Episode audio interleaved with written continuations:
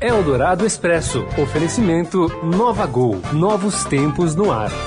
Tudo o que acontece no Brasil e no mundo em 15 minutos. Começa agora Eldorado Expresso. Olá, seja muito bem-vindo a mais uma edição do Eldorado Expresso, noticiário que reúne as notícias mais importantes na hora do seu almoço, em 15 minutos. Primeiro aqui ao vivo pela Rádio Eldorado, já já na parceria com o Estadão em formato de podcast nas nossas plataformas. E tem versão TV também para você que gosta de imagens. Já está postado lá no nosso YouTube do Estadão a versão do Eldorado Expresso para você também assistir. Duas pessoas de preto nessa versão de TV, pois uma é a Carolina Ercolim, a outra o Raíssen Abac. E não combinamos, né? Não, foi natural. Apesar do dia ser muito mais romântico do que né, de outra coisa. Também. E esses são os destaques deste 12 de junho de 2019. Relação estremecida. A bancada do PSL e Onix Lorenzoni não namoram, mas dão um tempo e a convocação do ministro para depor na CCJ da Câmara é adiada. Relação tensa. A CCJ do Senado pode derrubar o decreto do porte de armas do presidente Jair Bolsonaro.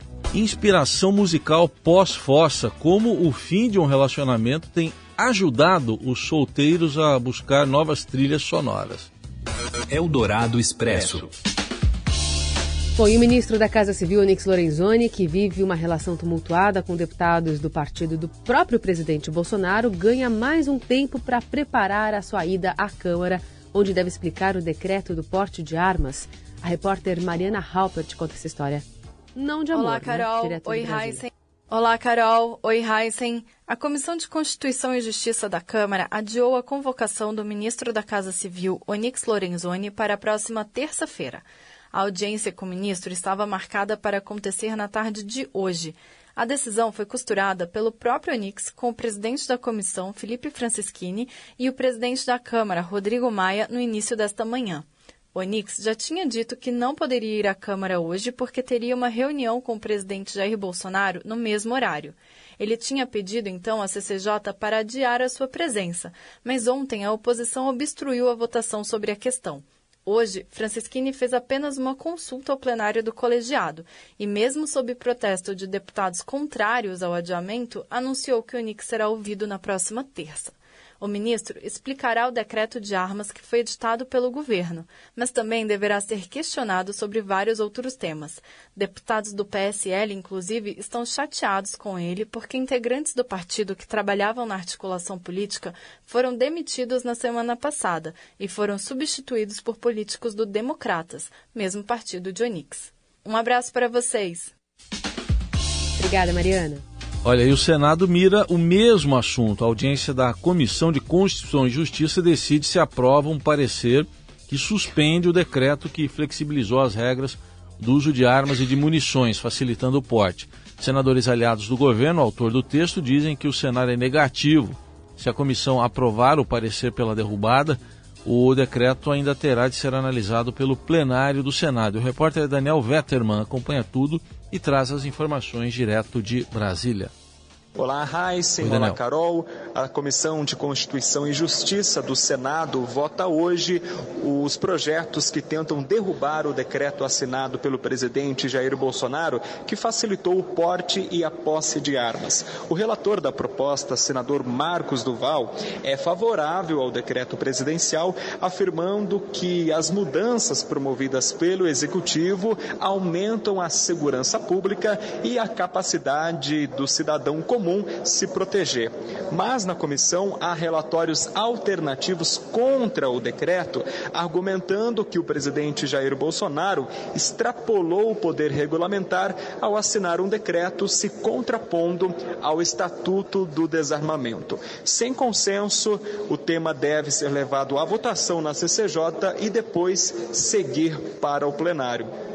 Além disso, outro projeto polêmico que deve entrar em discussão aqui na CCJ é o que trata sobre abuso de autoridade de magistrados e membros do Ministério Público.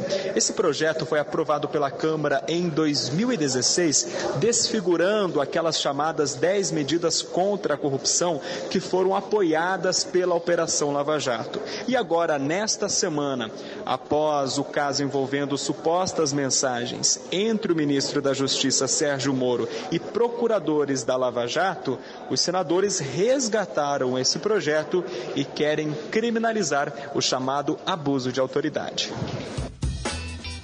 Outro que deve visitar as comissões do Congresso, é, pelo menos prometeu, né? Foi o ministro da Justiça para evitar uma CPI. Sérgio Moro marcou o compromisso para a semana que vem. Hoje afirmou em rede social que o episódio envolvendo o vazamento de troca de mensagens entre ele e o procurador Deltan Dallagnol da Lava Jato não vai interferir na missão da sua gestão, incluindo a aprovação do projeto anticrime do Congresso. E escreveu: hackers de juízes, procuradores, jornalistas e talvez de parlamentares, bem como suas linhas auxiliares ou escândalos falsos, não vão interferir na missão. Moro publicou os dados do Sinesp, né, do Sistema Nacional de Informações de Segurança Pública, que, segundo ele, mostram uma queda de 23% de homicídios em relação ao primeiro bimestre do ano passado. E ainda sobre troca de mensagens, algumas enviadas a partir do celular de um conselheiro do Conselho Nacional do Ministério Público no grupo do Telegram do colegiado chamaram a atenção dos colegas para a invasão de hacker no chat de conversas. Segundo reportagem do Estadão, um dos torpedos dizia que o caso revelado no domingo pelo site The Intercept, envolvendo o ministro da Justiça Moro e o procurador Deltan, era, era apenas uma amostra do que vocês vão ver na semana que vem, dizia o texto. As mensagens partiram do celular do conselheiro Marcelo Weissel de Souza na terça, por volta das 11 da noite. Os colegas estranharam o tom dos torpedos, começaram a questionar ele no grupo e, na sequência, receberam outro torpedo dizendo: Aqui é o hacker. O caso segue sob investigação. Eldorado Expresso. E a prisão após condenação em segunda instância, que hoje é possível, volta a ser discutida pelo Supremo Tribunal Federal e o repórter Rafael Moraes Moura traz para a gente, direto de Brasília, todos os detalhes desse assunto que é polêmico, né, Rafael? Boa tarde. Boa tarde, Carol. Boa tarde, Raíssa. Tudo bem? Aqui no Supremo não falta é polêmica hum. e emoção, né? Digamos assim. O que, que, vai ser definido agora? Supremo, é, pois é, a gente já teve um dia muito animado ontem com a questão de julgamentos envolvendo quadrilhão, do PP, de parlamentares do Centrão, que foram colocados no Banco dos Céus. E tudo indica que a gente pode ter um segundo semestre muito animado mesmo. Isso porque o presidente do Supremo, ministro Dias Toffoli, já sinalizou que deve botar no segundo semestre deste ano o julgamento sobre a possibilidade de prisão após condenação em segunda instância, lembrando que esse é um dos pilares da Operação Lava Jato e é uma medida que é defendida pelo ministro da Justiça e Segurança Pública, o ministro Sérgio Moro. Por quê, né? A avaliação da força-tarefa da Lava Jato e do Moro é de que a possibilidade de prisão após segunda instância é uma forma de combater a corrupção e a impunidade. Toda hora eu estou falando desse tema aqui na rádio, né, Raíssa Carol? Posso explicar um pouquinho o que claro. que que está pegando nisso? Porque todo mundo fala, nossa, por que, que o Supremo vai decidir de novo sobre uma coisa que ele já decidiu, né? Uhum. Na verdade, o Supremo já afirmou em três vezes o entendimento favorável à execução antecipada de pena, né? Essa, essa prisão após condenação em segunda instância. Só que ele ainda, até hoje, não analisou o mérito de três ações uma da OAB, uma do Patriota e outra do PCdoB, que abordam esse tema. Ou seja, ele ainda não analisou definitivamente o mérito dessas ações. Existe uma pressão tanto dentro do Supremo quanto fora para que esse julgamento ocorra o quanto antes, né? A Ordem dos Advogados do Brasil pediu ontem ao presidente Dias Toffoli a imediata inclusão do assunto na pauta e o decano do Supremo Tribunal Federal, ministro Celso de Mello, também fez um apelo durante o julgamento ontem de que é mais do que o necessário que o plenário do Supremo venha julgar essas ações. Além disso, o ministro Ricardo Lewandowski, ontem, durante a sessão da segunda turma, também esse assunto ressurgiu na pauta, né? E ele chegou até a votar na análise de um caso para derrubar as prisões que haviam sido decretadas pelo Tribunal Regional Federal da Quarta Região, que é a segunda instância da Lava Jato. Então, assim, tudo indica que a gente vai ter aqui um segundo semestre com muitos assuntos polêmicos, e além também da questão da prisão em segunda instância, a descriminalização da maconha para uso pessoal também deve entrar na pauta do Supremo no segundo semestre. Aí a participação de Rafael Moraes Moura, direto de Brasília. Obrigado, bom trabalho aí. E já já a gente volta para falar mais sobre redução de florestas e também sobre música para quem está solteiro. Você ouve Eldorado Expresso. Se você está escutando este programa, é porque não gosta de perder tempo. É para pessoas como você que a Gol tem o Gol Mais Conforto, com mais espaço entre as poltronas em todos os voos, para você descansar enquanto viaja, além das exclusividades da TV ao vivo e internet em todos os destinos, para você continuar fazendo o que quiser a bordo e chegar mais longe. Assim é a Gol, dando mais vida ao seu tempo, do jeito do brasileiro, que é o jeito da Gol. Nova Gol. Nova Novos tempos no ar. Você ouve Eldorado Expresso. De volta com o Eldorado Expresso para falar também sobre um destaque do Estadão de hoje, que fala da gestão Bolsonaro, que quer reduzir 60 florestas e reservas em estados como Rio de Janeiro, São Paulo e Espírito Santo. O motivo seria para eliminar, entre aspas, interferências para o funcionamento de estradas e portos federais que estão nessas áreas.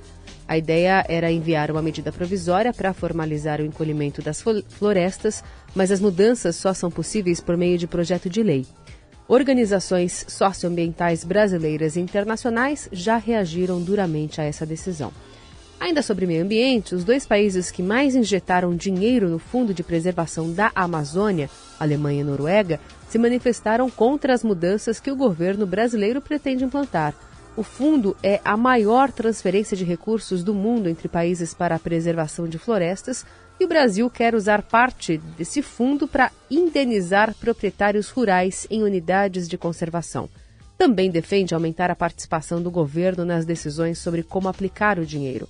A colunista da Rádio Dourado, Eliane Cantanhede, afirma ou pede essa atenção né, para o caso, porque ressalta que muitas das mudanças no meio ambiente são irreversíveis.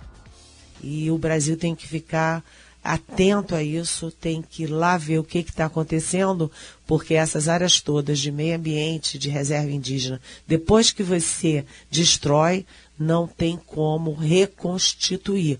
Você sabe que os grandes importadores de alimentos do Brasil, principalmente da Europa, eles condicionam essa, essa, esses acordos e esse comércio é, na área de agronegócio com o Brasil à proteção do meio ambiente. Se o Brasil começa a recuar na área do meio ambiente, pode ter retaliação dos nossos grandes parceiros comerciais na área de agricultura, que é, como a gente sabe, um setor importantíssimo. O Brasil é um dos dois, três maiores produtores de alimentos do mundo.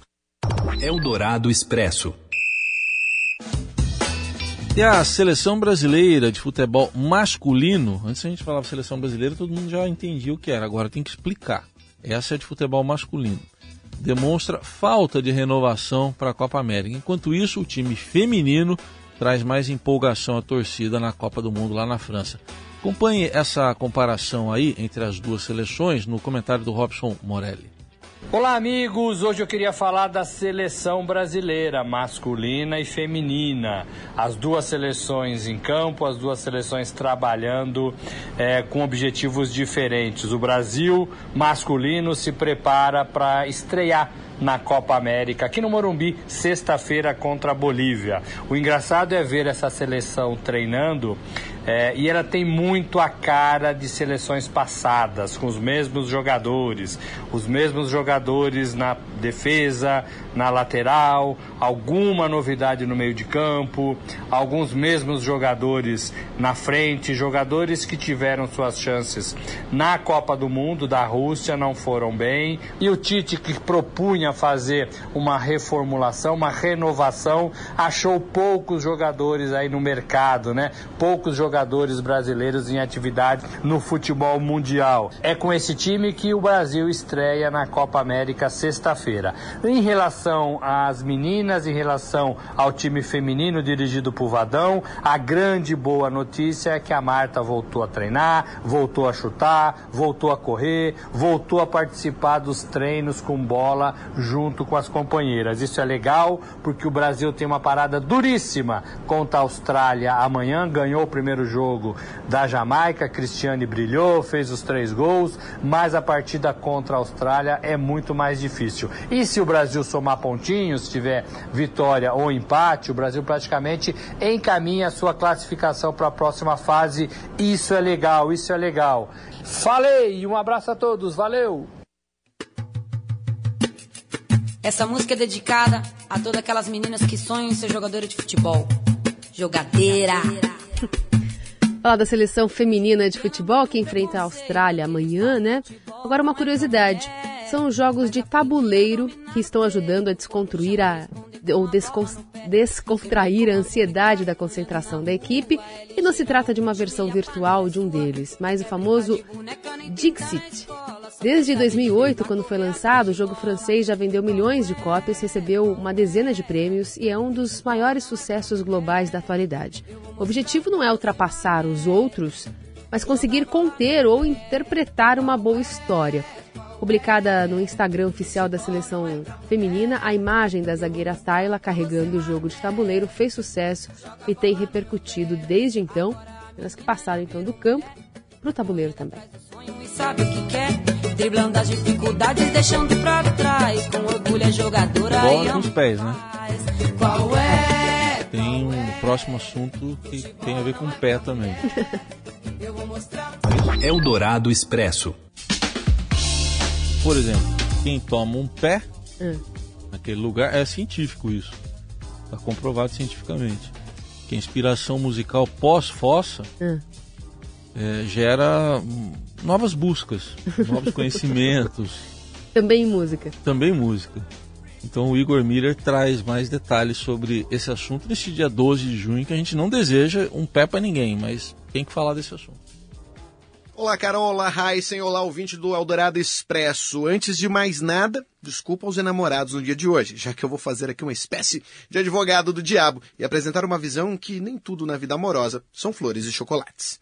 Desde a semana passada a gente vem repercutindo aqui na Eldorado uma pesquisa da Deezer sobre como as pessoas costumam ouvir música. E deste levantamento surgiu um detalhe curioso. 66% das pessoas ao redor do globo terrestre costumam ouvir músicas novas quando levam o famoso pé na bunda. E aqui, no país da sofrência, esse número sobe para 70%. E a coisa fica mais curiosa quando a gente abre os detalhes dos dados. Destes 70%, 25% ouvem músicas novas para se sentir melhor, enquanto 10% ouvem músicas novas para ajudar a redescobrir a identidade. A gente especula que isso seja uma decorrência da maneira afetiva como o brasileiro se relaciona com a música, já que os alemães, por exemplo, têm uma relação menos sentimental na hora de escolher as músicas, de acordo com a pesquisa. Mas também tem malandragem nisso, já que 10% dessas pessoas que ouvem músicas novas costumam fazer isso para conhecer pessoas novas, e 29% fingem gostar de músicas só para agradar uma pessoa no primeiro encontro.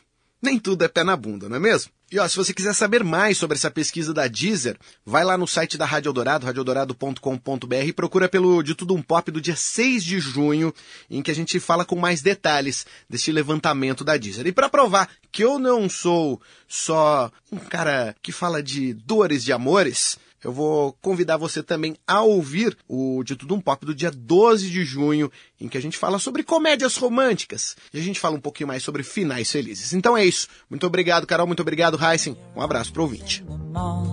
Valeu, Igor Miller. E com How Deep Is Your Love, a gente termina este Eldorado Expresso. Bidis, né? Um bidis. Clássico romântico, mas aí talvez não entre no ranking que o Igor acabou de listar pra gente, né? Música nova? É.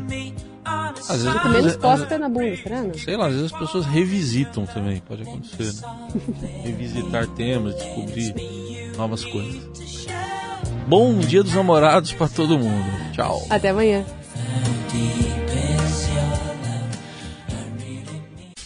Você ouviu Eldorado Expresso tudo o que acontece no Brasil e no mundo em 15 minutos. Eldorado Expresso oferecimento Nova Gol novos tempos no ar.